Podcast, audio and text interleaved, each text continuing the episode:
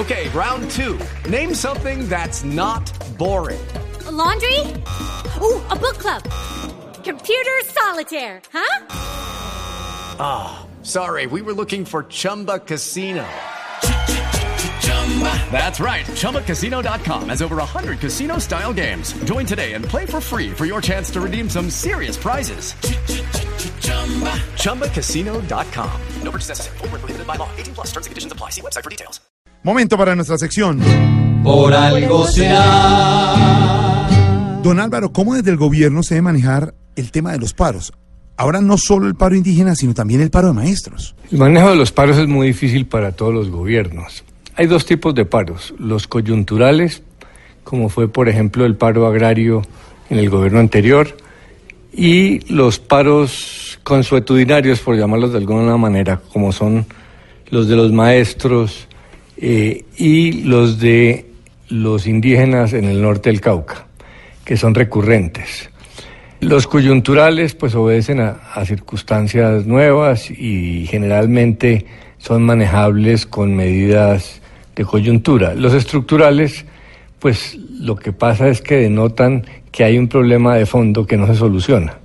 Por ejemplo, el año pasado tuvimos los paros de la universidad pública tratando de mejorar un rezago que era indiscutible de muchos años en inversión en, en la educación pública universitaria. El tema de los indígenas también.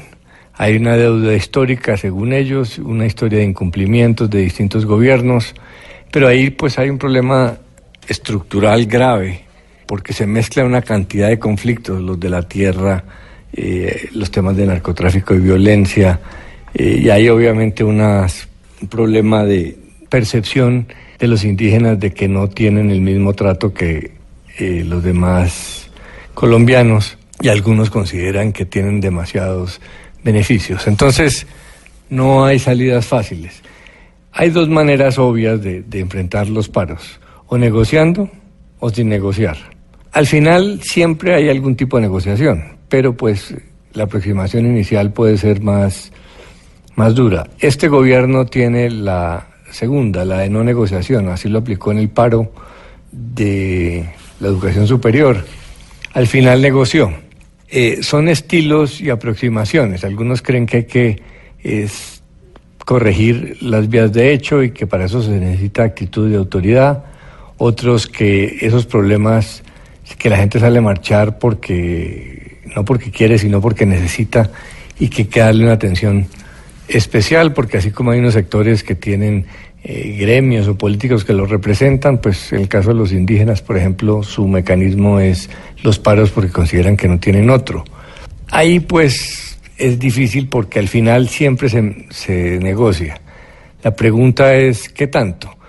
Esa exigencia que vaya el presidente tal vez es exagerada porque pues para los presidentes es complicado generar ese precedente porque luego todos los paros van a pedir lo mismo y se supone que cuando el presidente está ahí sentado pues se acaba la capacidad, la segunda instancia. Pero a la vez solamente mandar el ESMAD y tratar de criminalizar la protesta pues no es la mejor, no es una salida porque al final tarde o temprano toca negociar porque si no los paros no se levantan. Entonces, eh, unos gobiernos hacen más énfasis en la autoridad, otros en la negociación, pero al final todos terminan en el mismo llanito, porque esas problemáticas sociales, pues hay que solucionarlas con plata, y siempre se dice que no hay, pero siempre termina apareciendo. Y si don Alvarito lo dice, por, por algo, algo será. será. Todos saben que en este gobierno el no negociar se puede aumentar. Porque Duque es parecido a Uribe que no ve un lugar para conversar. Si al indígena quieren pararle el macho al cuadrar, esto va a costar. Si a quien tablan líos si no hablan, por algo será. Por algo será. Por algo será. Por algo será. Si ante el rollo no se ve el apoyo por algo será.